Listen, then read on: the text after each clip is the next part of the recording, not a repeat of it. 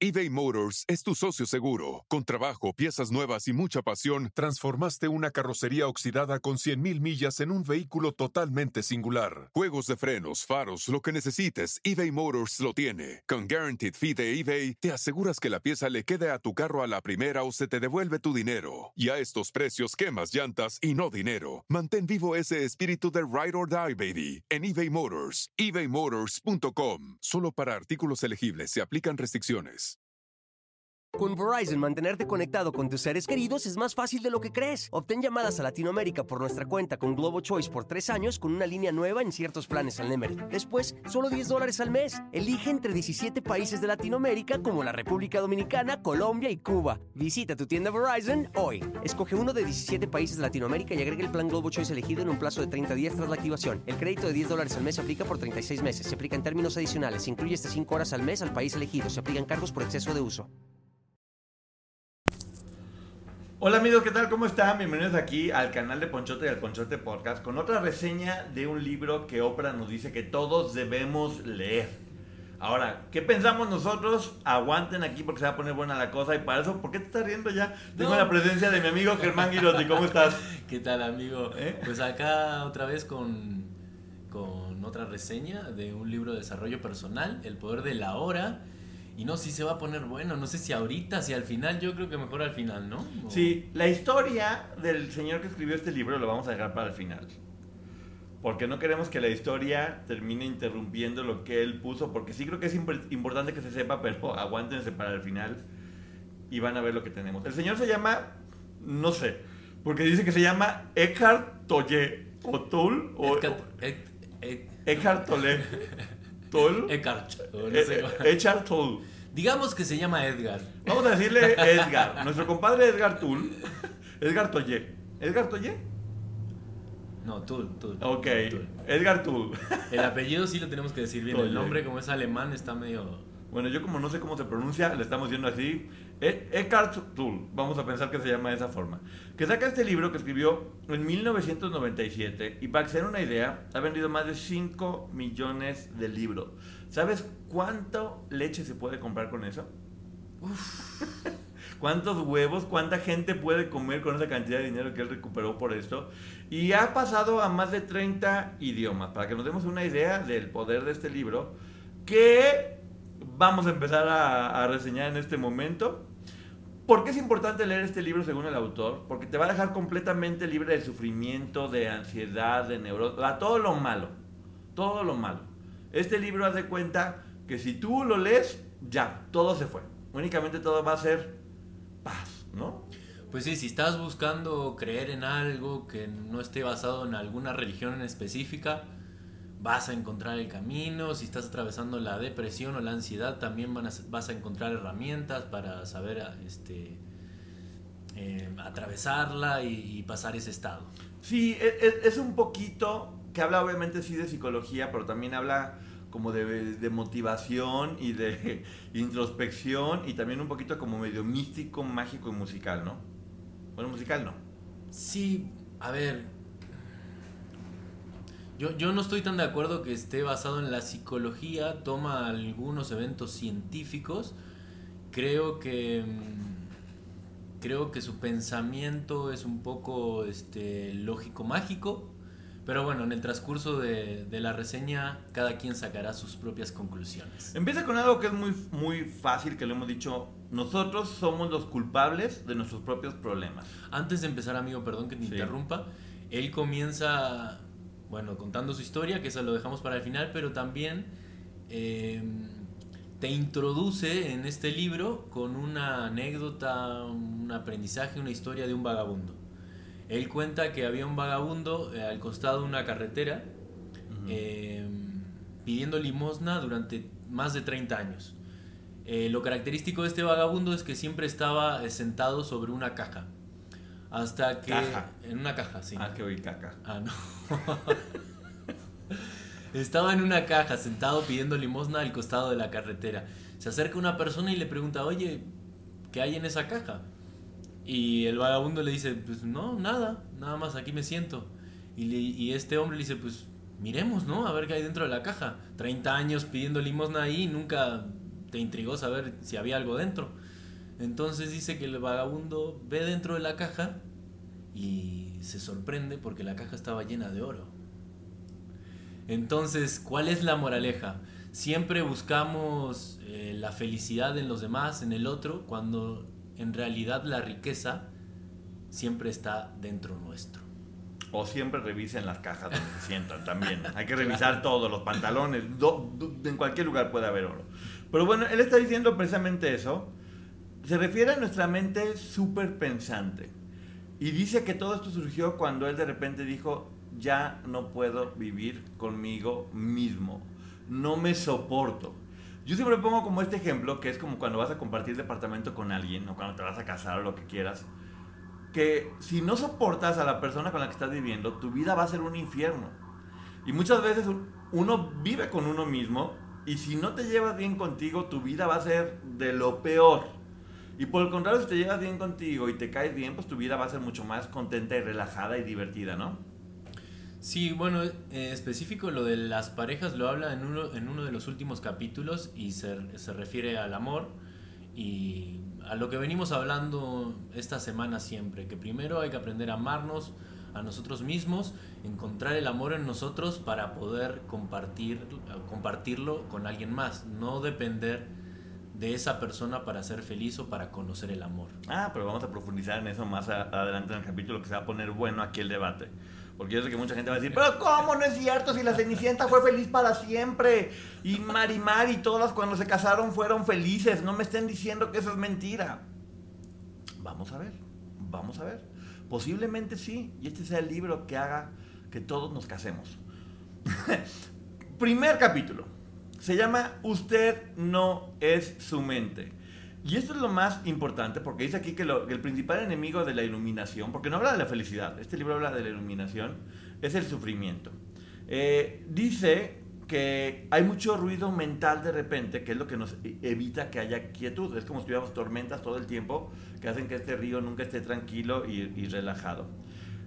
Yo lo que digo en realidad es que, como él lo pinta, es como si hubiera dos personas, es que es muy raro, pero se lo tengo que hacer ver de alguna manera. Va a sonar extraño, pero así es. Es como si vivieran dos personas dentro de uno mismo. El yo y el otro yo. Un yo es tu cabeza y es tu cerebro, que es quien, quien uno piensa todo el tiempo, pues que eso es uno, y no. Hay otra parte de ti que puede dominar a tu cerebro.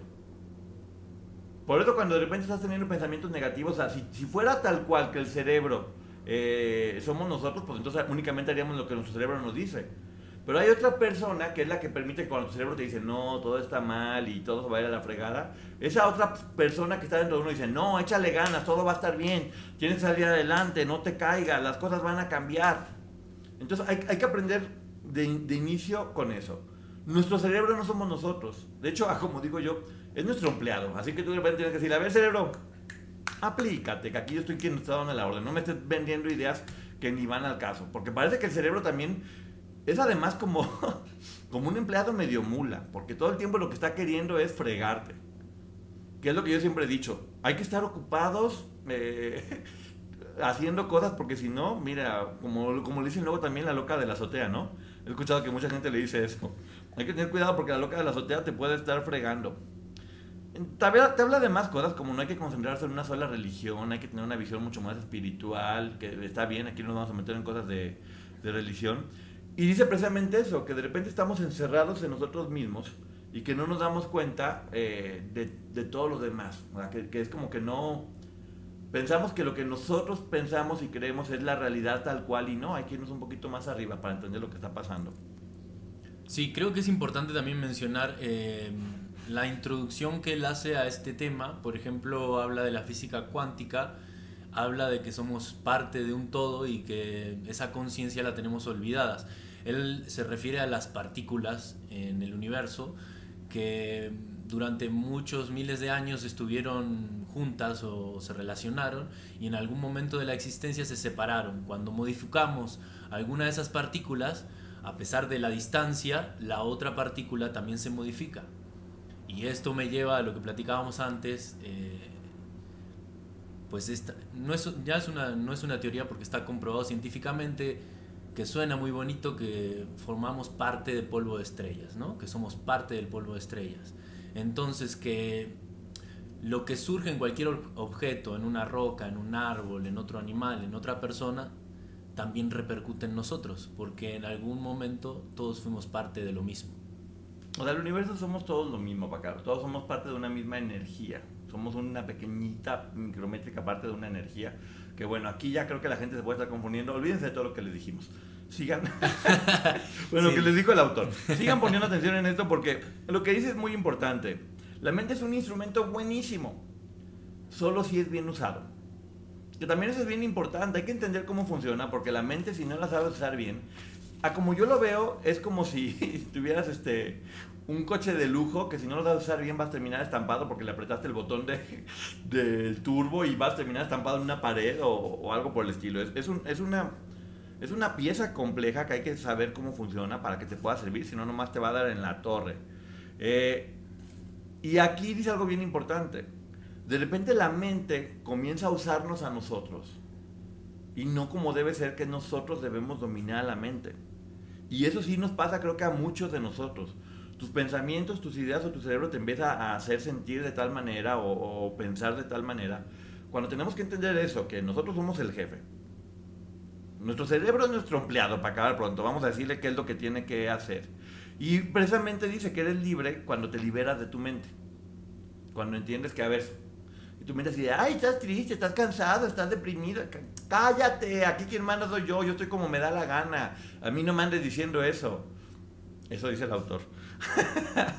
yo sí creo que hay que hacerle poquito caso, pero... Dice que, que, el secreto de todo esto es vivir el presente, que ya lo hemos dicho. Eh, ansiedad eh, tiene que ver mucho con el futuro, depresión tiene mucho que ver con el pasado. Y vivir el aquí y el ahora. Por eso el libro se llama El poder de la hora hay como un ejemplo que es muy claro, que, se ha comprobado y que es muy bueno, yo sí lo he hecho. Cuando tienes ataques de ansiedad, ¿sabes qué es, qué es lo que te ayuda a, poder salir? Un remedio físico muy padre, que ya lo dijimos aquí creo. Mete la mano en hielos o empieza a agarrar hielos. Eso provoca que tu cerebro ya no esté pensando en otras cosas y te concentras en que está, se te están congelando las manos para acabar pronto. Y es una forma de salirte de tu pensamiento que te tiene controlado en ese momento la ansiedad, la depresión, esta, eh, digamos que esta máquina empieza como a apoderarse de ti, tú tienes que, pues eso, que controlarte de ella. ¿Cómo vamos de aquí, amigo? Eh, bien, em, como dices tú, bueno, el, autor eh, nos dice que em, esta mente o este pensamiento es el que nos controla y nosotros estamos como, nuestra verdad, nuestro verdadero yo está como olvidado, oculto y el y el que mantiene el funcionamiento de, la máquina es esta mente que no sabe situarse en el presente, sino que esta mente está todo el tiempo pensando o relacionando las cosas del pasado o las cosas del futuro y nos atormenta en ese estado. Otro ejemplo podría ser, no sé, alguien que tiene muchos problemas o muchas preocupaciones y está en un parque rodeado de naturaleza. Si nosotros estamos rodeados en ese pensamiento, pues importa muy poco que estemos rodeados de la naturaleza o estemos al aire libre. En cambio, si dejamos atrás, si nosotros dominamos nuestra mente, dejamos atrás es, esos pensamientos y nos concentramos en escuchar los pajaritos, disfrutar del aire fresco, del movimiento de los árboles, vamos a estar disfrutando del presente y no centrándonos en este pensamiento que no nos lleva a nada. Un poquito en resumen, el 100% de nuestros problemas viene de nuestro cerebro. Si domamos nuestro cerebro, se nos acaban los problemas. Va por ahí, ¿no? o sea, todo, digamos que todos nuestros problemas en realidad son imaginarios. Nos lo estamos creando aquí. Entonces, si aprendemos a, verlo desde afuera y lo entendemos, se acabaron los problemas. Claro, si entendemos que somos parte de un todo, no tenemos por qué preocuparnos, porque digamos que el problema al que nosotros le llamamos así, problema, pues en esta inmensidad del, del universo o en esta conexión eterna que tenemos con todo, pues es un espejismo, es una mentira de nuestra mente. Hemos escuchado mucho sobre algo que se llama el despertar de la conciencia, que es como la forma de volvernos como más espirituales y por lo tanto con la espiritualidad viene la paz, la tranquilidad, este estado casi casi angelical como del cielo. Y aquí es donde viene el capítulo número 2 que dice la conciencia, el escape del dolor. Cuando uno puede estar consciente de todo o tenta esta conciencia de entender que en realidad todos los problemas no existen, sino que dependen de nosotros, pues puedes tener mucho más tranquilidad Eh, dicen que al vivir el ahora, si no hay tiempo, no hay sufrimiento. Porque, ¿Por qué vas a sufrir por lo que pasó si ya pasó? ¿Y por qué vas a sufrir por lo del futuro si yo creo que este señor nunca se ha machucado un huevo? bueno, qué profundo. pero es eso, o sea, claro que el sufrimiento existe inclusive en el ahora, o sea, mm, señor, pero bueno, mm, estamos aquí hablando para este libro lo que está comentando él. Él habla precisamente de los perros o las mascotas. O sea, si le preguntas a un perro qué día es hoy, en primera está muy raro preguntarle a un perro, señor, yo quiero decirle. Pero, pero si le llegaras a preguntar y el perro te llegara a contestar, el perro diría, wow. ¿De qué me hablas, carnal? No tengo idea, ¿de cuál día? Yo estoy aquí a gusto comiéndome mis croquetas y no me importa el pasado ni el futuro, ni si voy a ser millonario, o sea, no me importa nada, solo vivo el presente, día a día. Claro, es que el autor eh, nos dice que, bueno, eso sí es una realidad, el tiempo, como lo conocemos, es una creación nuestra, no es, no es una creación universal. En el universo no, no, no se rige el tiempo como nosotros lo percibimos. Entonces lo que dice Poncho es que si le preguntamos a un animal eh, qué día soy o qué hora es, el perro pues te va a decir ahora, el presente. Me estoy dando cuenta que creo que ese señor lo que quiere es que nos volvamos perros, ¿no? Pues no, estaría mal. De los perros tenemos muchas cosas que aprender y lo hemos hablado también. Es un poquito eso. Vamos a empezar a aprender a ladrar un poco. Pero bueno, no. Aquí es como lo que decía precisamente en Kung Fu Panda. El ayer es historia, el futuro es un misterio, pero el hoy es un regalo. Por eso se le llama presente. ¡Auch! ¡Ay, qué bonito! ¡Qué bonito Kung Fu Panda! Y aquí es donde viene algo que es el cuerpo del dolor hay que identificarlo porque hay algo entre nosotros que es lo que nos provoca dolor, que es precisamente la ira, el sufrimiento, eh, todo lo demás. Dice que al hacerlo consciente pierde su fuerza. Yo creo que es un poco como el psicoanálisis, ¿no? En cuanto entiendes de dónde vienen los problemas, pues ya dejan de existir, porque los tienes como más solucionados, ¿no? Pues sí, él, habla de, de tomar estos pensamientos o estas emociones que tenemos y observarlas eh, desde un lugar sin juzgarlo. Es como te comentaba lo del río, ¿no? Eh, en vez de, en vez de estar eh, en el caudal del río, al borde de ahogarnos, es salirnos de ese lugar, irnos a la orilla y ver el caudal de ese río desde afuera. Entonces lo podemos observar desde otro lugar con más tranquilidad y con una capacidad de, análisis o con menos preocupación. En cambio, si estamos inmersos en ese río y, la marea nos está llevando, eh, pues vamos a sufrir, vamos a reaccionar al momento y, y si logramos salir de ese momento es por azar o por casualidad. En cambio, si nos observamos desde otro lugar, eh, nos podemos analizar con más tranquilidad o podemos ver las eh, múltiples posibilidades que, tenemos para, para, salir de ese problema o de esa preocupación. Sí, ahorita que lo acabo de entender es un poquito como ser tu propio terapeuta. Cuando tú vas con un terapeuta y le cuentas un problema, no te va a decir, ay, no, qué bruto estás. Ay, no, por favor, eres de lo peor, deberías de mejor. Que eso es lo que tu cabeza te dice.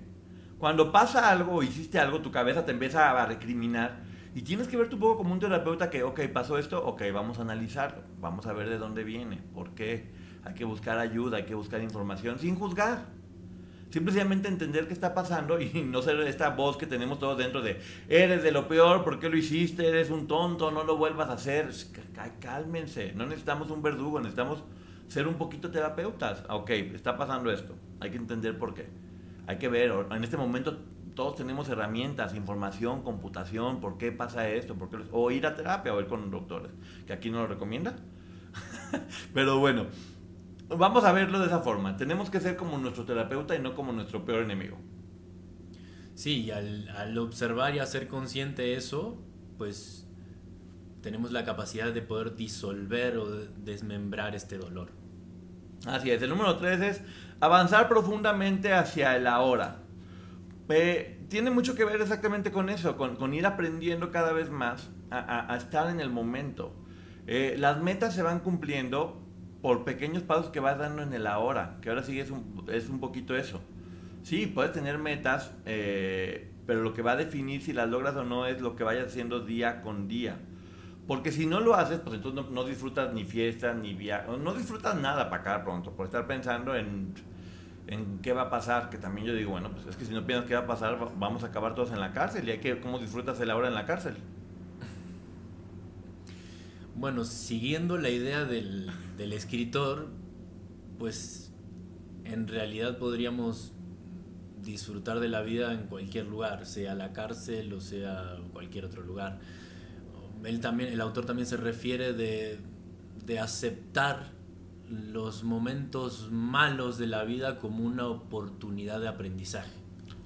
Eh, no, yo prefiero Cancún que la cárcel, pero bueno.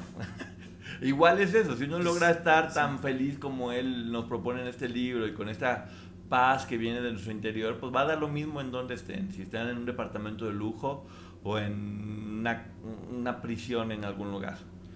Y es verdad, ¿eh? Ahorita que lo pienso de esa forma, en realidad lo que te da la felicidad no es lo de afuera, es, tiene que ver contigo. Eh, ¿Cuántas ocasiones hemos estado en el lugar más increíble o con las personas más increíbles y no estamos bien? Y en cuántas ocasiones simplemente tienes, bueno, es que yo todo lo llevo a la comida, yo lo sé. Pero puedes estar sentado con un rico taco de frijolitos, con quesito fresco y tu salsita de molcajete, sentado en una banqueta, comiéndote el taquito. Ay, Diosito Santo, qué rico. Y esa es felicidad, no, no ocupas dinero, ocupas aprender a disfrutar cada pequeño momento, cada...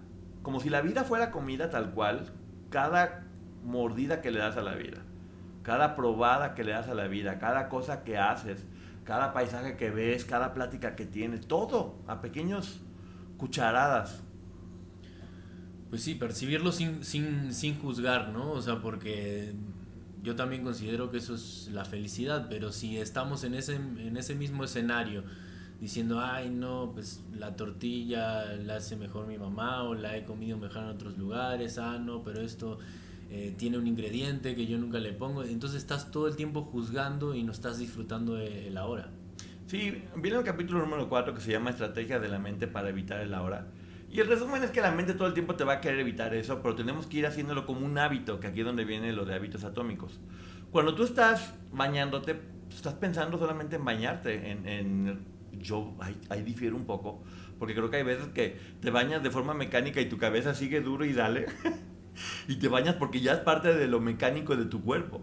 Eh, Cuando estás tomando un café, pues también te tomas el café y qué rico, pero tu cabeza también puede seguir dando vueltas. A lo mejor porque obviamente no tengo este nivel de espiritualidad del Señor o este nivel tan zen que dice. Pero bueno, a lo que va él es que sí, tenemos que aprender a hacer de un hábito el estar en el aquí y en el ahora. Porque la mente todo el tiempo va a querer llevarte a otro lado. Entonces decirle, no, mija, aquí, ahora. Concéntrate en esto. Eh, como los deportistas un poco, que cuando están en la carrera tienen que estar concentrados en eso porque si no, no van a poder llegar a la meta. Es un poquito a lo que se refiere este señor, ¿no? Sí, no sé, yo lo relaciono, por ejemplo, este, con el mundial, con, con el fútbol, con los penaltis. Por ejemplo, la final de, de Argentina con Francia. Si. ¿Quién ganó? Argentina. Ah, tenía que Si por ejemplo en un, en un penalti tan decisivo, donde hay tantos factores eh, que pueden influir en tu desempeño, en tus pensamientos, por ejemplo como argentino, Messi, ya es el fin de mi carrera, esta es mi última oportunidad para ganar un mundial, es lo último que me falta por ganar, tengo la responsabilidad de todos los argentinos en mis hombros. Este, si nos tomamos un segundo para pensar en todas las cosas que hay atrás de ese penalti, es muy probable que lo fallemos o que el portero lo ataje. En cambio, si estamos en el presente con toda la responsabilidad y nosotros llevando el control y controlando todo eso, es muy probable, como pasó, que se acierte el, el gol y pues que ganemos y que disfrutemos todos juntos. Pero bueno, mira, para alejarse de todos estos malos pensamientos hay tres formas. Que es alejarse, aceptarlo o cambiarlo. Son las tres formas de alejarse de, los, de, los, de las situaciones malas o de lo malo que nos pasa en la vida. Yo lo veo como si fuera la situación mala una persona. Si una persona es mala, tienes tres opciones. Una, te alejas de esa persona.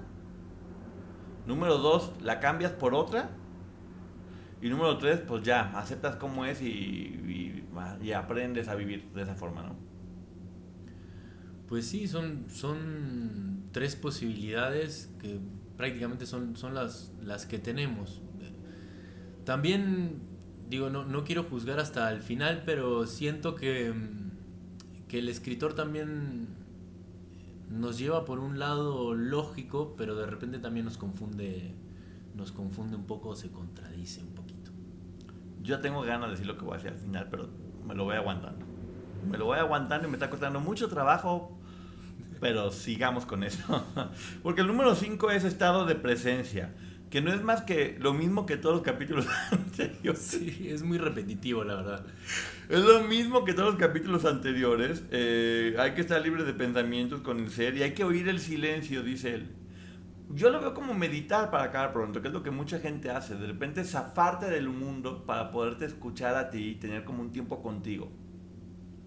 Así como tu cerebro es tu empleado, como tener una junta jefe empleado y decir, a ver, entrégame el reporte, ¿qué onda? ¿Qué vamos a hacer para mejorar? Así lo veo yo de esta forma. Darnos el tiempo, porque muchas veces las empresas truenan porque no hay comunicación entre las partes. Entonces aquí, si, si, todos los días este jefe se reuniera con su empleado para platicar cómo van las cosas, qué está bien, qué está mal y hacia dónde van, pues obviamente la empresa funcionaría mejor, ¿no? Es... Mis ejemplos. Sí. Sí, bueno, él, él dice que en realidad en vez de prestar atención al ruido, hay que prestar atención al silencio y que el silencio es lo que está detrás del ruido. Entonces, a mí la verdad, algunos conceptos se me hizo un poco difíciles de entender. También lo que nos sugiere el autor es no leer de corrido el libro, que es lo que yo hice, sino que leerlo muy de a poco, porque necesitamos un proceso de análisis, de que estos conocimientos se asienten en nuestra mente y podamos encontrar el entendimiento. Yo tal vez en este momento no logré encontrar el entendimiento de algunos pasajes del libro, este, pero bueno, es, es la percepción que nos da él, es su punto de vista y tal vez algunas personas lo puedan entender más rápido que otras. Sí, lo que este señor nos dice es para que ir a un antro si te puedes quedar en tu casa meditando. o sea, no es, no es tal cual literal, pero lo que dice es para qué estar lleno de tanto ruido si, si, si estás contigo y estás bien, estás en paz, va a estar mejor que con el ruido, lo caótico. Yo sí creo que todos necesitamos un poquito del caos. Eh, creo que es ahí donde uno aprende, uno aprende dentro del caos. Eh, y, y, como tú lo has dicho mucho en todos los otros libros, somos animales sociales. Si vivimos tan inmersos dentro de nosotros mismos, pues va a estar muy bien contigo, pero que alejado de todo el mundo, en una montaña, eh, rapado con una manta, eh, siendo feliz comiendo aire, no sé, es un poco raro, pero... Sí, no sé, o creer más a lo que no se dice que a lo que se dice, podría ser de esa manera, no sé, este, analizar más los silencios que las palabras, lo sí. veo de esa manera. Sí, luego el capítulo 6 habla del cuerpo interior. Que eso sí lo entiendo, es, somos algo más que el cuerpo físico y eso está clarísimo, somos mucho más que los pulmones, la nariz y el cerebro. Tenemos que vernos, como te digo, como, como el alma, yo lo veo creo que de alguna forma lo que dice este libro es que tu alma tome control de tu cuerpo. Hay que entender que el hecho de que el alma no, no sea tan ruidosa como tu cabeza, no significa que no sea la dueña. Porque tu cuerpo, fíjate, si te pones a verlo, en realidad tu cuerpo no es más que un estuche. Quien realmente es uno es, por decirlo de alguna forma, el alma. Entonces tu alma tiene que, des, que to tomar control sobre tu cuerpo y decirle, hey, aquí quien manda soy yo y tú no puedes estar pensando esto y no puedes estar diciendo esto y quieto. Ya siento que estoy haciendo como una película de Pixar. Pero, pero es como yo lo voy entendiendo. Este libro ha vendido 5 millones de copias y en realidad es... Porque yo creo que ha vendido 5 millones de copias porque la gente lo ha comprado 14 veces para entenderlo, cada quien. Yo, yo creo que porque lo recomendó Oprah, la verdad. Oprah. Es, es, ella influenció muchísimo en la venta de este libro. Miren, yo les voy a decir una cosa tal cual en este momento a la gente que nos está escuchando porque creo que ya es momento de ir caminando hacia eso hay que ver que este libro es un libro muy escuchado en todo el mundo, es un libro que todo el mundo te recomienda, pero también creo que puede ser una forma, que es lo que hacen todas las organizaciones coercitivas, para irte como reseteando el cerebro y a partir de ahí meterte ideas nuevas. Entonces, al menos a mí, cualquier cosa que me diga no pienses, solamente déjate llevar, para mí ya es como el inicio de un de una manipulación un poco para llevarte a algún lado. No quise verlo de esta manera, pero sí, obviamente saben, aquí nosotros estamos haciendo una reseña de un libro y más que un resumen. Y sí nos sentimos como con la responsabilidad de decir lo que pensamos, tal vez estamos equivocados. No solamente nuestros pensamientos, pero pues, me decía justamente Germán, me decía, bueno, entonces, ¿por qué si dice que no pensemos hizo este libro? Ni modo que lo hizo como meditando. Sí, no sé, bueno, ya veremos al final, tal vez este, le bajó la información del universo y empezó a escribir de corrido. Literalmente no pensó, sino que, que trascendió por su cuerpo una energía que impulsó la escritura. Sí. En este capítulo también habla de que si podemos manejar el presente, vamos a retrasar nuestro envejecimiento y vamos a reforzar nuestro sistema inmune. Pues claro, si no envejeces, si estás en el presente, En algo le encuentro lógica, le encuentro pensamiento, obviamente, porque las preocupaciones, la ansiedad, la depresión, yo entiendo que nos puedan enfermar o nos puedan avejentar. Pero tal vez lo explica de un lugar un poco mágico, falta de evidencia científica y yo pues por mi formación necesito, necesito la evidencia siempre. Pues bueno, estamos diciendo lo que este libro dice y, y, aquí te pone de hecho una meditación guiada, lo cual ya te lleva como otro tipo de, de, doctrinas o filosofías que tal vez no es lo que te presentan en el libro. El libro te lo pone un poquito como algo psicológico y termina siendo algo espiritual y casi mágico y te pone una meditación guiada que te digo que de repente, no sé, yo siento que este libro parece como hay que tomar siempre lo mejor de cada cosa que uno haga, pero siento que esto es un poco la introducción a, la universidad de, una organización lavadora de cerebros, ¿no? Bueno, yo lo de la meditación guiada que proponen en el libro no lo veo tan mal porque sí se me hace, se me hace padre para alguien que no tiene ningún tipo de noción sobre eso, pues es un primer abordaje a, a hacer conciencia de nuestro cuerpo, de nuestros sonidos, de, calmar un poco los pensamientos, entonces en ese sentido sí nos puede ayudar, pero tal vez este, la forma en que lo muestra el autor no, no, coincide mucho con... Aquí, por ejemplo, hay una frase que me gustó mucho, es, si el amo no está presente en la casa, todo tipo de pensamientos sombríos se apoderan de ella. Entonces, exactamente, o sea, si nuestra cabeza, que está dominada por el cerebro, que es como, digamos, el rebelde de la casa, y no estamos yendo constantemente aquí como a revisar qué está pasando, pues va a ser un desmadre impresionante. Y sucede mucho eso, mucha gente de repente que vive en la fiesta o en el relajo o en la, viviendo la vida loca, pues cuando menos se acuerdan sienten completamente huecos y vacíos porque no se dieron chance de, de escucharse, de estar con ellos y de alimentar cosas que realmente iban a, a llenarlos por dentro, ¿no? Es como tú decías lo del trabajador, si dejamos, si nosotros somos dueños eh, o jefes de nuestro negocio, pero lo dejamos en manos de, de, de un empleado, alguien que no tuvo ese deseo o esa visión, con Verizon, mantenerte conectado con tus seres queridos es más fácil de lo que crees. Obtén llamadas a Latinoamérica por nuestra cuenta con Globo Choice por tres años con una línea nueva en ciertos planes al Nemery. Después, solo 10 dólares al mes. Elige entre 17 países de Latinoamérica como la República Dominicana, Colombia y Cuba. Visita tu tienda Verizon hoy. Escoge uno de 17 países de Latinoamérica y agrega el plan Globo Choice elegido en un plazo de 30 días tras la activación. El crédito de 10 dólares al mes se aplica por 36 meses. Se aplica en términos adicionales. Se incluye hasta 5 horas al mes al país elegido. Se aplican cargos por exceso de uso pues al mes nos vamos a fundir. Es obvio que nosotros tenemos que, dominar la situación y estar presentes para poder ser oportunos y que estas cosas no, sucedan. Ahora también, pues tu cerebro finalmente es como si fuera un hijo tuyo. Tú, lo educaste y ahora hazte responsable de lo que educaste. Si toda tu vida lo maleducaste y lo hiciste un berrinchudo de lo peor, pues tu cerebro va a ser un berrinchudo de lo peor. O si no le diste disciplina o valores, pues tu cerebro va a ser, no va a tener disciplina o valores. Eh, por eso tienes que ser como un tipo, también es como un jefe, como un papá que le diga, oye, esto sí, esto no, para allá vas bien, eh, vuelve a retomar, esto no es lo que tú eres. Porque sí, pues puede, puede, empezar, puede empezar a, a, ser alguien que tú no eres, en esencia. Qué raro, y les juro que no pues sí, Es que, bueno, también lo, hablamos en, en, otros libros, o sea, también eh, en medio de todo esto juega pues, pues la cultura que fuimos creando eh, todos nosotros poco a poco que nos, nos va marcando eh, este, ser iguales en un montón de cosas, este, ir hacia diferentes, hacia el lugar que quiere la cultura, cumplir con determinados estándares. Y, y acá lo que nos invita pues es salirnos de esa conciencia y volvernos a una conciencia colectiva. Sí, colectiva, universal, eh, inicial, es este conocimiento que básicamente donde se inició todo, donde esta cultura no está inmersa y todos somos parte de lo mismo, eh, independientemente de raza, físico o lo que sea.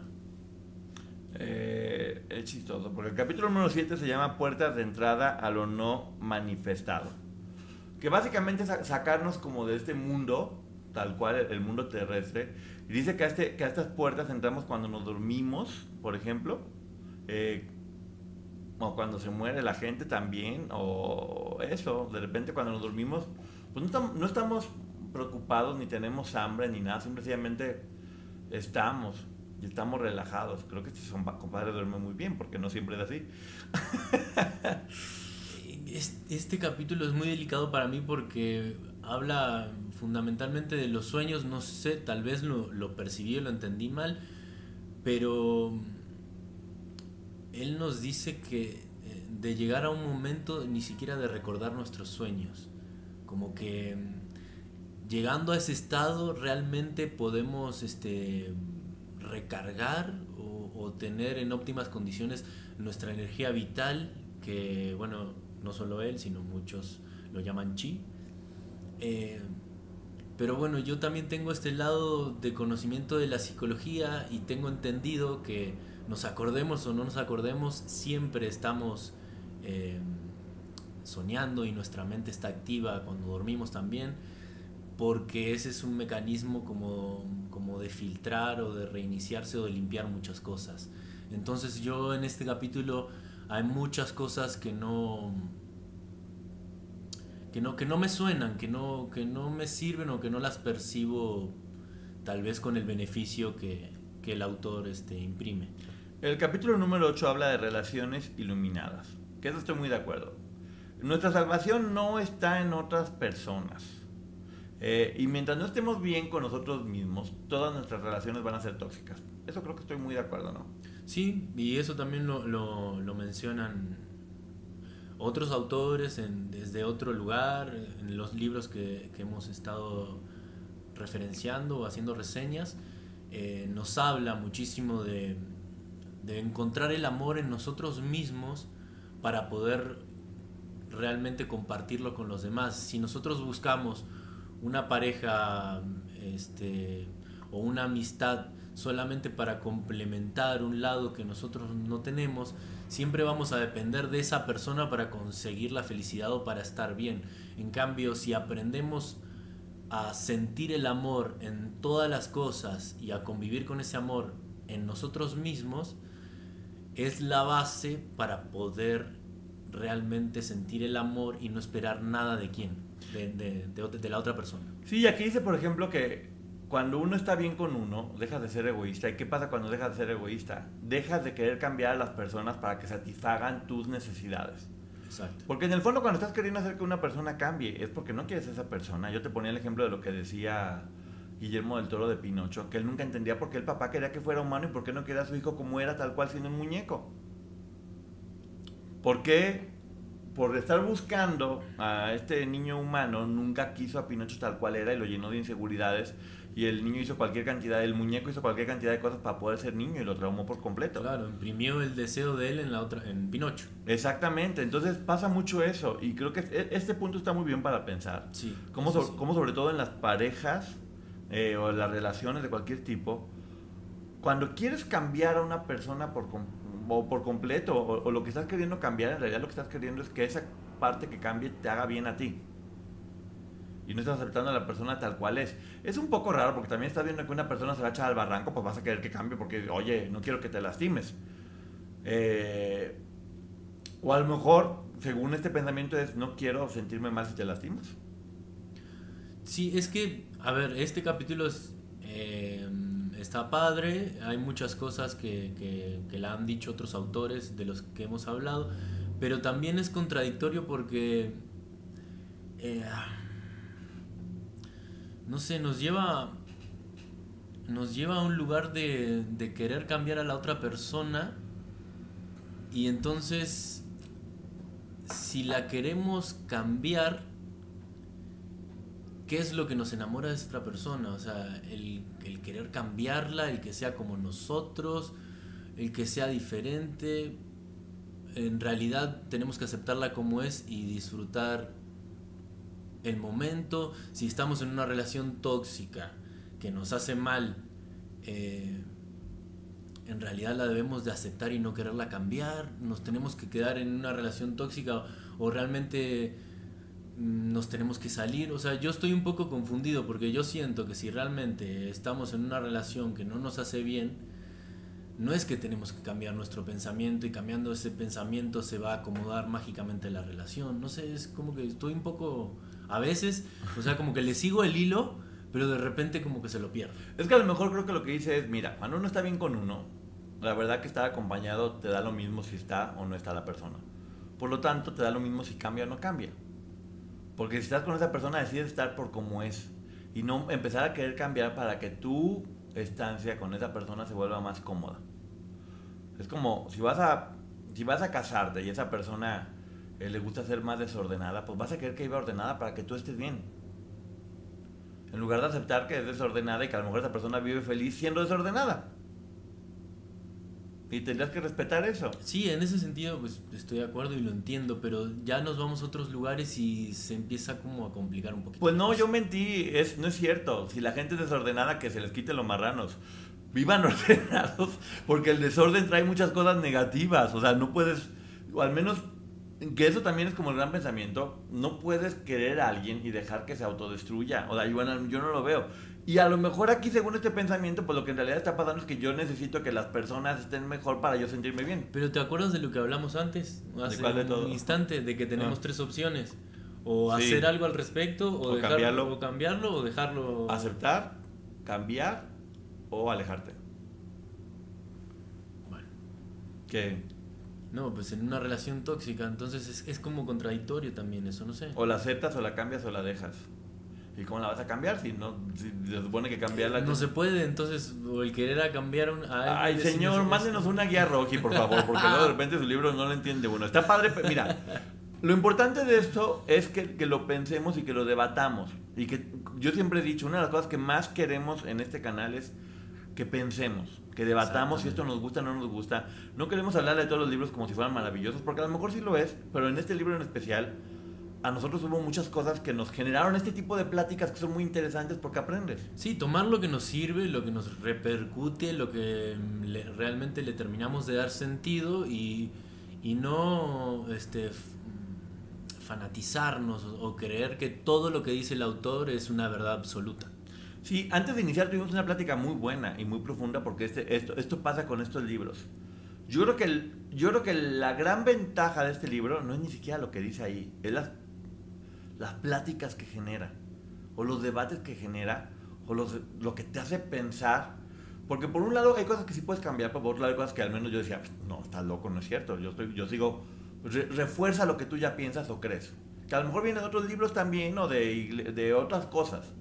Pero el hecho de cuestionarlo primero y debatirlo, al final te ayuda o sí, o a cambiarlo, o a decir, pues no, ya lo escuché, muchas gracias, pero yo sigo pensando de una forma distinta. Por ejemplo, esto.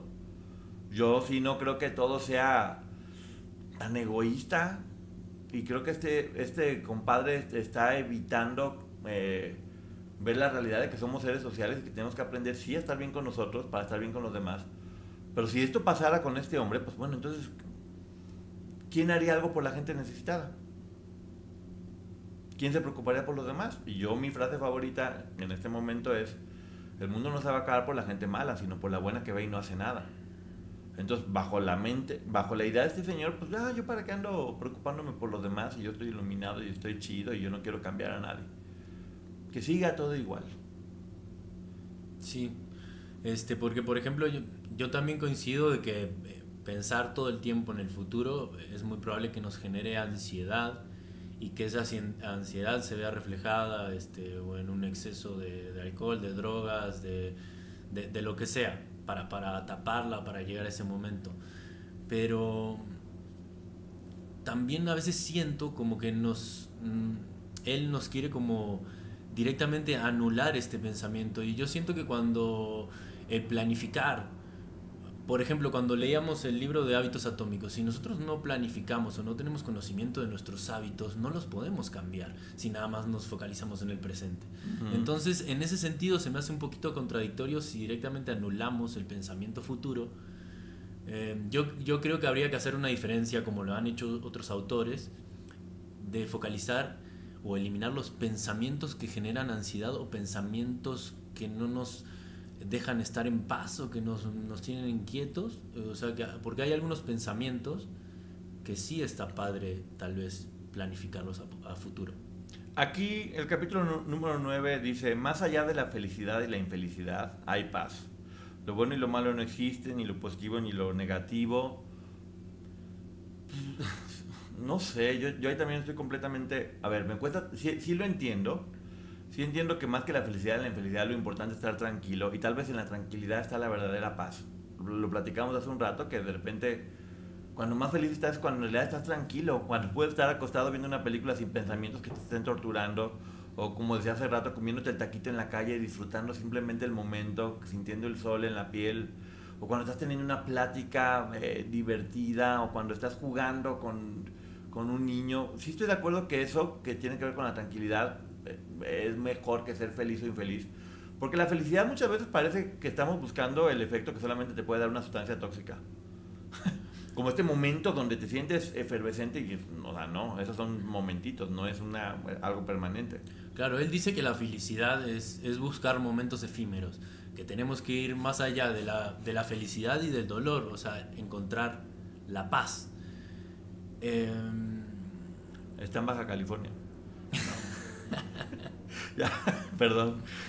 sí, que finalmente la paz es, es lo que nos, nos va a, a mantener en, en, un estado de poder percibir solo el presente y disfrutarlo. Sí, aquí es donde dice que como que no juzguemos qué es bueno, qué es malo, porque en realidad todo te enseña. Que tiene razón. O sea, lo bueno y lo malo, todo te deja enseñanza, todo te deja experiencia, todo, todo va cambiando. Pues también no puedes evitar entender qué es lo bueno y qué es lo malo y buscar lo bueno y evitar lo malo.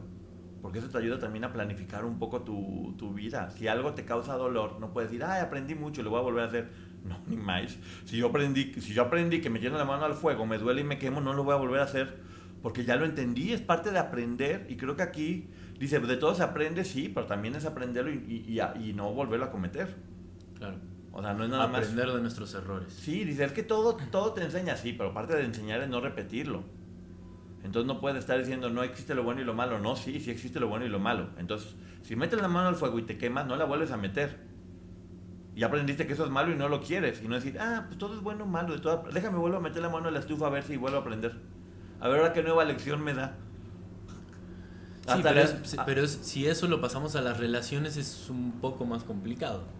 No, sí, pero pues ya como si necesitáramos más complicación con este libro. o sea, ya, o sea, es más complicado que esto está de la fregada. Yo, Oprah, yo tengo mis teorías de por qué Oprah recomendó este libro, pero bueno, ahorita vamos a irnos al capítulo número 10, que es el significado de la entrega. Eh, soportar pasivamente cualquier situación, ceder, es lo que hay. Como dicen, si el problema tiene solución, ¿de qué te preocupas? Y si no lo tiene, también ¿de qué te preocupas? En resumen, suelta el cuerpo. Ahí sí, hay algo que yo sí estoy muy de acuerdo, que es lo que te dicen, que lo que realmente causa dolor es la resistencia, la resistencia al cambio. Cuando tú aprendes a fluir con todos los cambios que vengan y te vas adaptando, no va a haber tanto dolor. Simplemente va a haber un eso, va a haber, va, a haber un ceder y aceptar las cosas como vengan y vivirlas y transitarlas y ya, yo, yo, tengo sentimientos encontrados también con este pensamiento porque básicamente es como tirarte en, en un tobogán y, y, dejarte al libre albedrío de la vida o a lo, a, a, a lo, que suceda. Él dice transformar la enfermedad en iluminación. No sé, enfrentar enfermedades o desafíos desde una perspectiva de aceptación y conciencia para, para que eso nos lleve a una transformación espiritual. Y yo en este en este punto Con Verizon, mantenerte conectado con tus seres queridos es más fácil de lo que crees. Obtén llamadas a Latinoamérica por nuestra cuenta con Globo Choice por tres años con una línea nueva en ciertos planes al Nemery. Después, solo 10 dólares al mes. Elige entre 17 países de Latinoamérica como la República Dominicana, Colombia y Cuba. Visita tu tienda Verizon hoy. Escoge uno de 17 países de Latinoamérica y agrega el plan Globo Choice elegido en un plazo de 30 días tras la activación. El crédito de 10 dólares al mes se aplica por 36 meses. Se aplica en términos adicionales. Se incluye hasta 5 horas al mes al país elegido. Se aplican cargos por exceso de uso. Yo no estoy de acuerdo porque siento que si bien hay que aceptar muchas cosas, también hay que luchar por poder salir de esa enfermedad.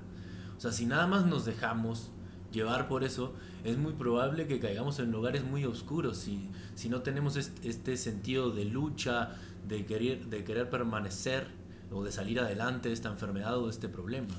Un poquito es aprender a, aprender a mostrarse vulnerable lo que dice aquí es como eso, o sea, soy vulnerable y acepto y, darte chance de llorar, de vivir cada cosa que te pase, de vivir tu duelo, de vivir los procesos, de vivir eso, cuando, cuando son etapas bonitas, disfrutarlas y cuando son etapas complicadas. básicamente es entender que todo va a pasar. Y como todo va a pasar, simplemente esperar, pacientemente. Yo, por ejemplo, me pasó mucho ahora que me dio la enfermedad, el bicho en, la pandemia, yo lo que más generaba que la gente se pusiera mal era creo que el miedo a, la enfermedad. Entonces yo lo único que pensaba es, va a pasar lo que tenga que pasar. Y cada día estoy más cerca de lo que sea. O sea, la estoy pasando muy mal en este momento. Pero cada día estoy más cerca de curarme o de irme. y cualquiera de las dos me va a dejar tranquilo. Entonces era como, ok, un día más. O sea, un día, un día más que resistí, eh, ya va a llegar lo que tenga que llegar y ni siquiera dependía de mí. Entonces a lo mejor al, al dejar que tu cuerpo se suelte, es más fácil que pueda trabajar y fue así como pudo haber vencido al bicho, ¿sí me entiendes? es como... Sí, pero si te, si te dejas vencer o si te relajas para que todo suceda, también, bueno, es, es mi percepción, es, lo que, es, lo que, yo creo. Eh, siento también que te das por vencido. No sé, la semana pasada eh, hablábamos de o sea, los animales y que algunos animales que se sienten que se sienten ya atrapados por otros más fuertes utilizan la estrategia de darse por vencido para que este este captor sienta que pues ya tiene su cena y, está buscando el momento oportuno para salirse, pero si ya te abandonas frente a un animal que te quiere comer, pues te dejas comer, que en este caso sería una enfermedad ¿Qué, es lo, ¿Qué es lo que hacen los animalitos? Eh? Yo estaba escuchando en el podcast de Raquel que decían que cuando un perro grande eh, va a acabar con, con, un perrito chico, el perrito chiquito lo que hace es se suelta y, le, y casi casi que le dice, ok, acaba conmigo. Y que eso termina provocando que el perro grande se vaya al, al ver la resistencia del, del chiquito.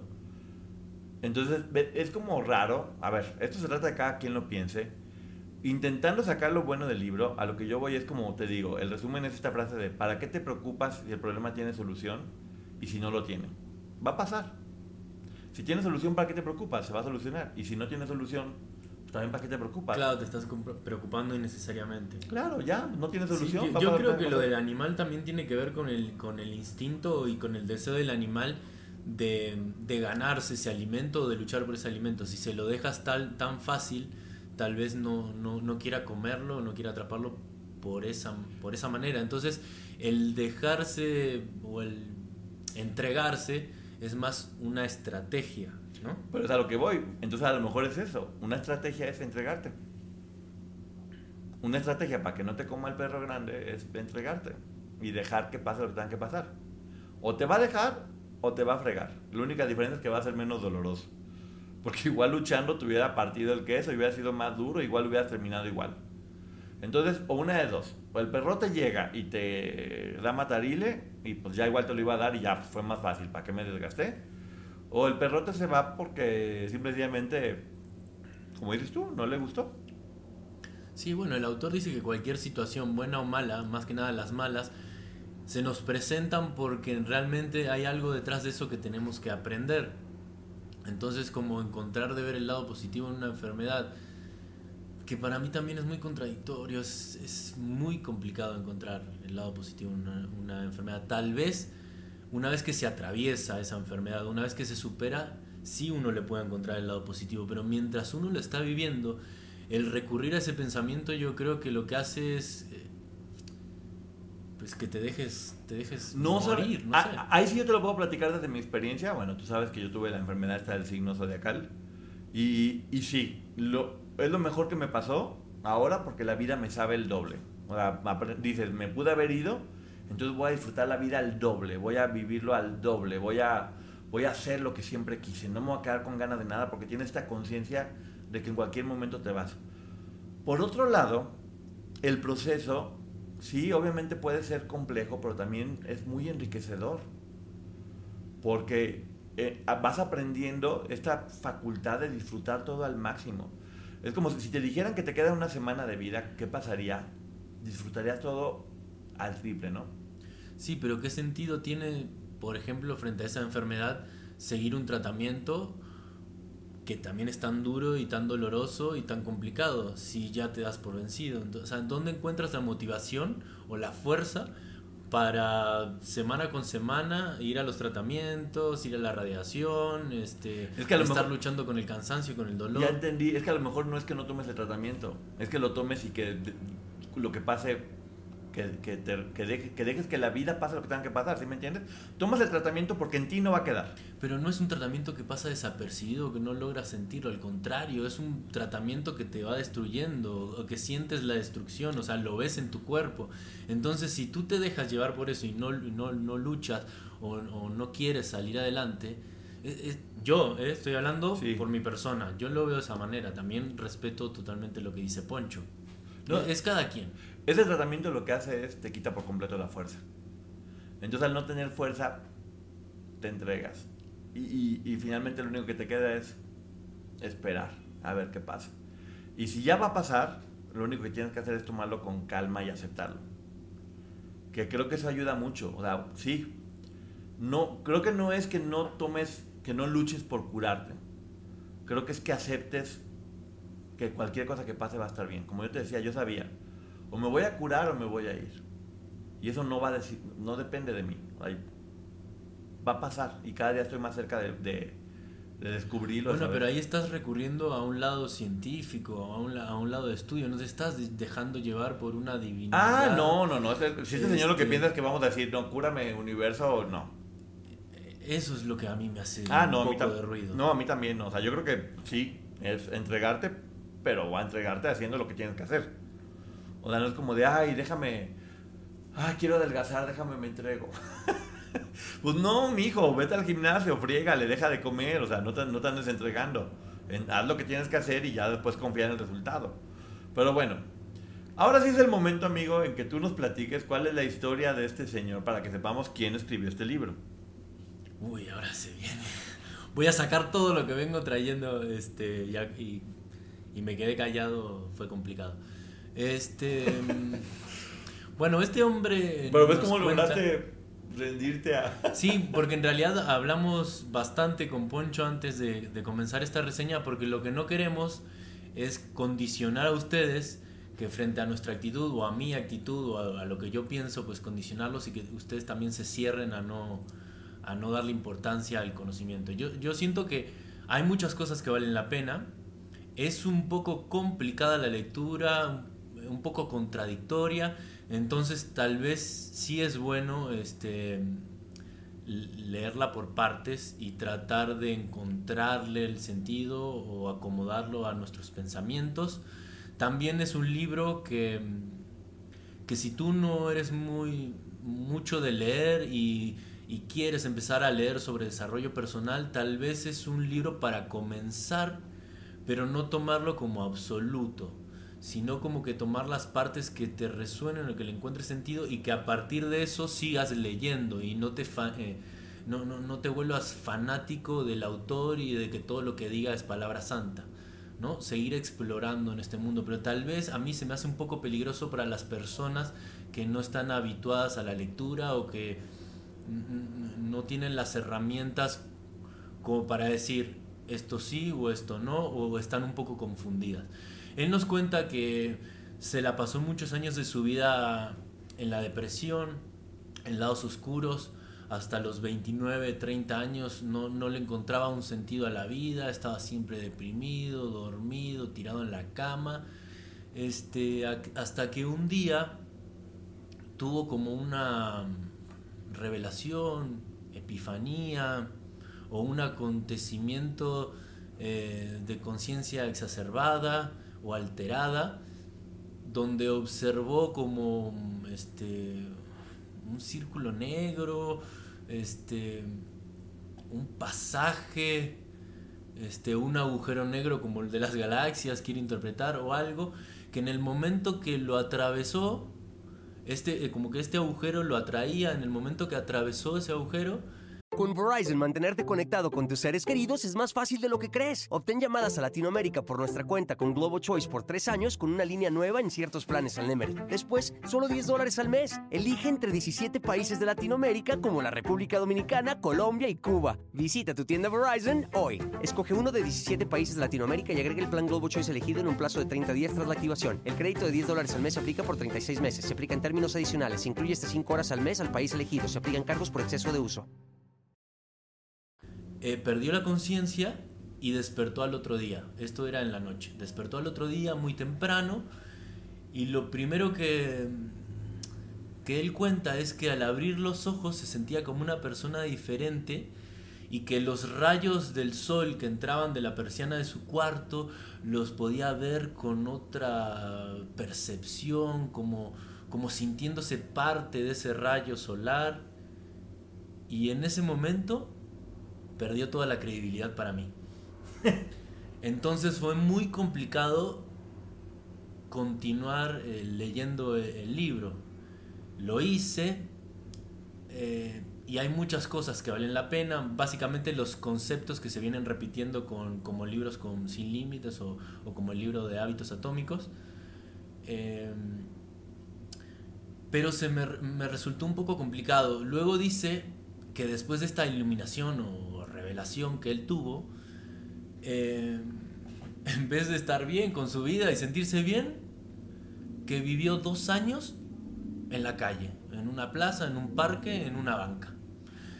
Eh, y que al estar viviendo en esta banca empezó a disfrutar, a percibir la naturaleza, la gente se le acercaba y empezaba a hacerle preguntas de por qué estaba viviendo así o, o cómo llegó a ese punto y él tenía como respuestas tan trascendentes o inteligentes, entonces a las personas le daba gusto hablar con él. No sé, me lleva como a la época de los filósofos que se sentaban en la cima de la montaña y, sus discípulos se sentaban alrededor y les gustaba hablar con él. Bueno, entonces él se dio cuenta que, a la gente le interesaba sus, respuestas, su, su, conocimiento que adquirió divinamente.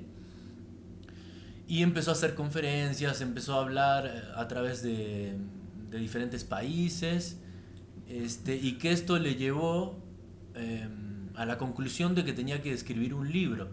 Entonces, básicamente, en la lectura de este libro son preguntas que le hicieron estas personas en, ese parque, en esa banca, y personas que la editora sintió oportunas en el desarrollo de las respuestas, ¿no? Entonces... Eh, a ver, es que está bien fácil. Era un vagabundo cayó Pero a ver, un vagabundo que. Un vagabundo que, a ver, es que me hace enojar. Un vagabundo que estudió en Cambridge.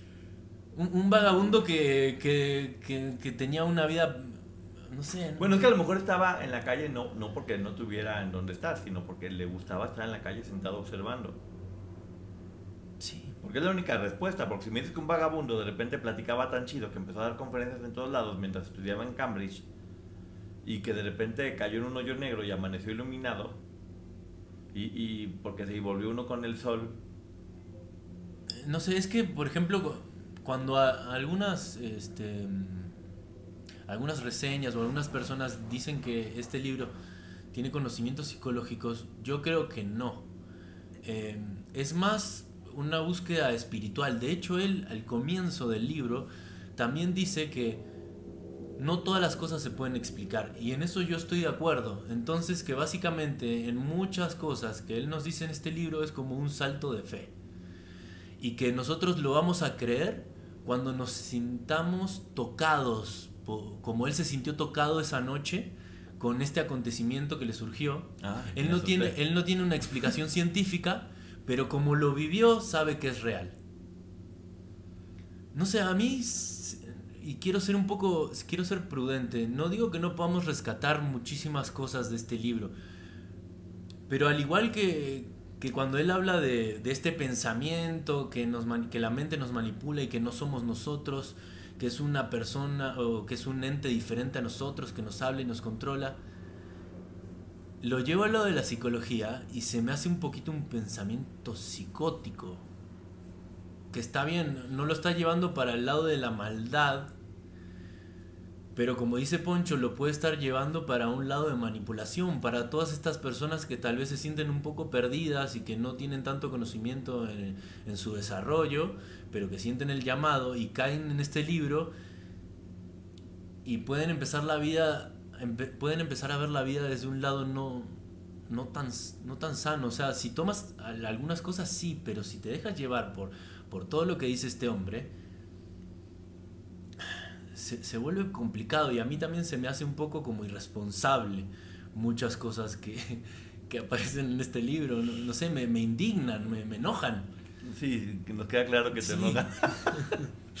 ¿Viste cómo dejé que fluyeras para que pudieras sacar la furia? porque yo, sabía que se te podía convertir en enfermedad porque desde que llegó y desde que estaba leyendo era de, ¿y por qué esto y por qué lo otro? Y le digo, mira, lo importante, no estamos diciendo que este libro es una herramienta que tiene que tener todo el mundo, no. El libro, como todos los libros, no es únicamente esto, quédense con lo que les sirva y lo que no tiren. Y es importante leer muchos tipos de libros porque alguno te va a hacer clic, sí o no yo, en lo particular, pienso que cualquier cosa que te diga, no piense, solo siente, es, es, es una organización coercitiva, una religión, un, un, inicio de algo que es no real, da yo desde mi forma de pensar. Eh, a mí es un libro que se me hace que si Oprah lo recomendó, fue porque era una forma de iniciar a la gente en algo que es un negocio más grande detrás de todo esto. Y el autor Ay Dios, que no lo vea esto. Vi su foto y me da mucho miedo.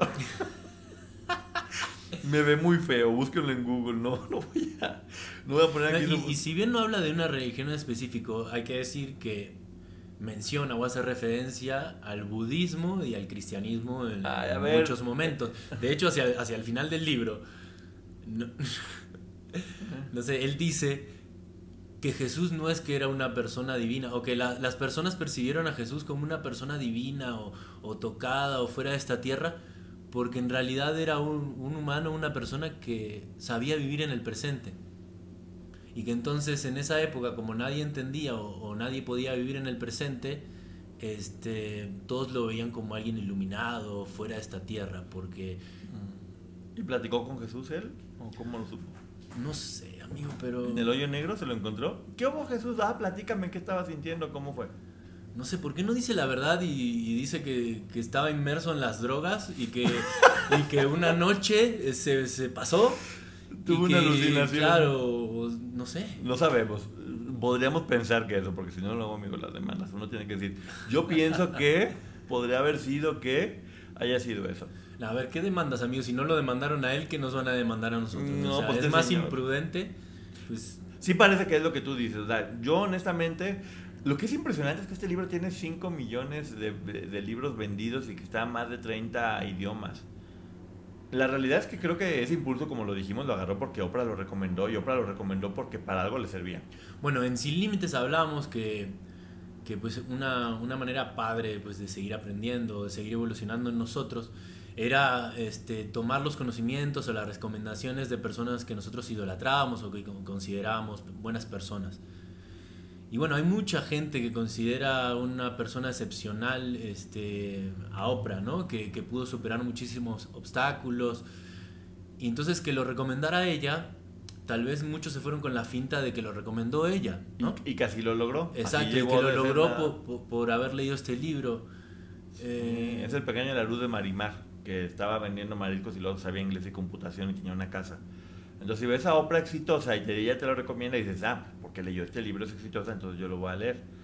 Y yo te aseguro que esos 5 millones, 4 millones 900 mil no entendieron mucho de lo que aquí viene porque es, es muy complejo. Eh, mezclar como psicología, conciencia, con física cuántica, con religión, con espiritualidad y ponerle Valentín de limón al final para que te irrite la panza y luego miel para que te la cure. Sí, y eso de no juzgar o dejarse llevar, yo considero todo lo contrario. Sí hay que, hay que analizar y que juzgar muchas cosas, más que nada el conocimiento que, que absorbemos, ¿no? Porque dejemos de lado que es desarrollo personal en todo, en, política, en, religión, en lo que sea. Si nosotros nos volvemos fanáticos solo de un autor y por haber leído a ese autor decimos, no, todo lo que dice este cuate es palabra santa y alabado sea y me iluminó y me cambió la vida, estamos metiéndonos en un lugar complicado. Nosotros tenemos que no solo quedarnos con algo, sino que también leer cosas cosas variadas y ver qué es lo que nos resuena y qué es lo que nos hace sentido, porque si bien podemos haber nacido en el mismo país y en el mismo año, nuestras vivencias, nuestra familia, nuestra cultura nos ponen momentos diferentes. Entonces, lo que a ti te puede generar el leer este libro en un momento determinado es totalmente diferente a lo que nos genera a nosotros. Entonces hay que tener siempre eso en cuenta y no, no fanatizarse y no, dejarse llevar solo por un autor.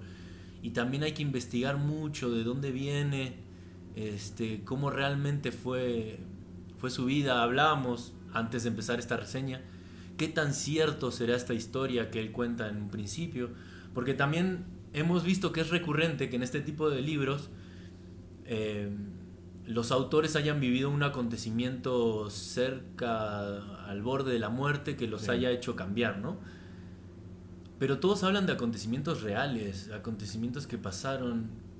Y este hombre nos dice que vivió esto y es un poco un pensamiento mágico, fantástico.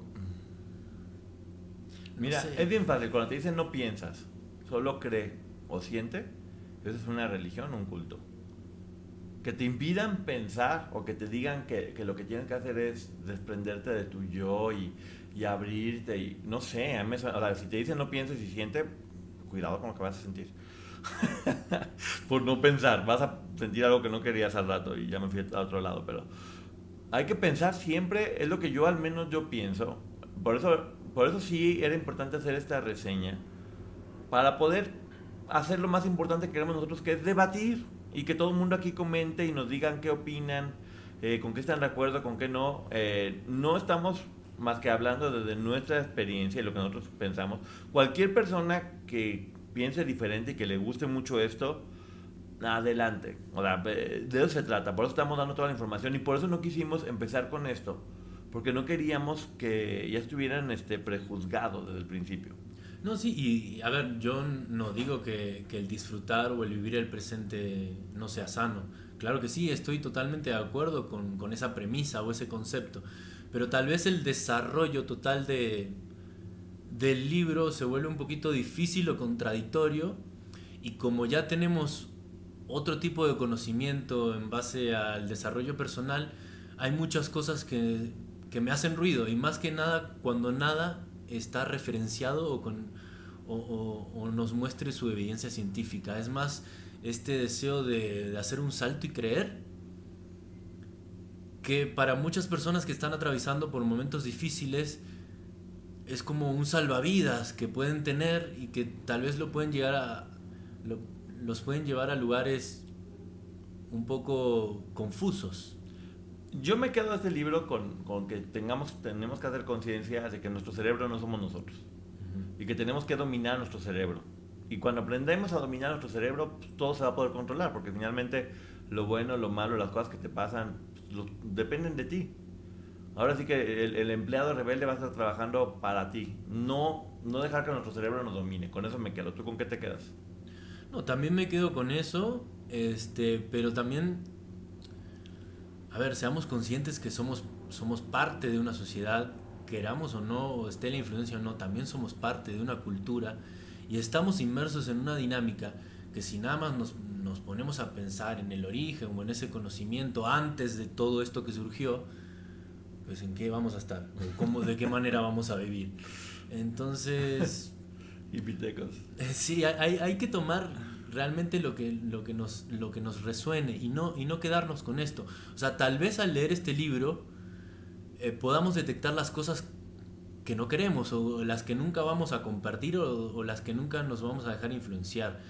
Em, el poder leer diferentes textos, diferentes autores, nos ayuda muchísimo a, a evitar la manipulación de los demás.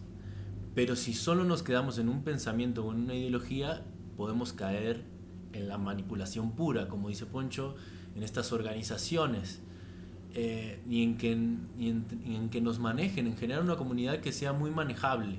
Y nosotros nos queremos salir de eso. O sea, aprender las reglas del juego, utilizarlas a nuestra conveniencia, pero nunca caer en ese, en ese pensamiento o mm, en, en esa ideología como algo absoluto. Así es, sí te enojo. ¿Hiciste el resumen final o lo dijiste de la goma? No, lo tengo, pero no lo voy a decir porque creo que ya. lo dijiste mejor ahorita, sí. Ese fue tu Sí, o sea, yo, yo había hecho como, en todas las reseñas que estamos haciendo como un... Políticamente correcto. Claro, exacto, como una conclusión bonita, este, pero... No, vamos... Mm, nuestro compromiso es con ustedes, no con el autor, ni con el libro, ni con nada, que ni lo conocemos al señor, y espero que no lo conozca porque me dio mucho miedo su foto. Sentía que me veía todo el tiempo, pero bueno. Claro, imagínate, tengo entendido que tiene algún que otro libro más escrito, no ha escrito muchos comparado con otros, Imagínate si tú lees este libro, te casas con esta información y sigues leyendo los, los demás libros de este hombre. Sí, ya es como el paso 1, 2, 3, claro, sabe dónde. Es muy complicado. Vamos a utilizar este libro para pensar y bueno, amigo, muchas gracias por haber estado en este en esta reseña que miren, por nada, un placer, como siempre. Nuestro compromiso es con ustedes. Utilicemos toda esta información para discutir y para pensar, sí. Mm, 5 millones de, copias. Ni siquiera nos hagan caso a nosotros. No, no, o sea, léanlo y piensen por, o sea, en base a sus experiencias, en base a lo que saben, tomen sus propias conclusiones. Ahí está. O sea, si bien a mí hay muchas cosas que no me gustan, también acepto que hay mucho conocimiento que podemos rescatar. Mucho, mucho, muchas cosas. Te digo, cada quien agarren. Mira, en este y en todas las cosas, agarren lo que les convenga, escuchen, ábranse a escuchar todo quédense con lo que les convenga y lo que no tiren a la basura, para que no tengan su disco duro de su cabeza lleno de tonterías que no sirven para nada. Así que, y nosotros mandamos a nuestra cabeza. Muchísimas gracias a todo el mundo, nos estamos viendo próximamente en la próxima reseña, viendo y escuchando el canal de Ponchote, Ponchote Podcast y síganlo en sus redes sociales. Giroti Germán y Ger Giroti en Twitter. Bueno, ex ahora. Ah, yo Ponchote en Twitter, Ponchote Martínez en Instagram y el canal de Ponchote y Ponchote Podcast. Este es el canal, de Ponchote. Vamos a tirar este libro. Bye. algunos les gusta hacer limpieza profunda cada sábado por la mañana. Yo prefiero hacer un poquito cada día y mantener las cosas frescas con Lysol. El limpiador multiusos de Lysol limpia y elimina el 99.9% de virus y bacterias. Y puedes usarlo en superficies duras no porosas de la cocina, baño y otras áreas de tu casa. No solo limpies, limpia con Lysol. Con Verizon, mantenerte conectado con tus seres queridos es más fácil de lo que crees. Obtén llamadas a Latinoamérica por nuestra cuenta con Globo Choice por tres años con una línea nueva en ciertos planes al Nemer. Después, solo 10 dólares al mes. Elige entre 17 países de Latinoamérica como la República Dominicana, Colombia y Cuba. Visita tu tienda Verizon hoy. Escoge uno de 17 países de Latinoamérica y agrega el plan Globo Choice elegido en un plazo de 30 días tras la activación. El crédito de 10 dólares al mes se aplica por 36 meses. Se aplica en términos adicionales. Se incluye hasta 5 horas al mes al país elegido. Se aplican cargos por exceso de uso.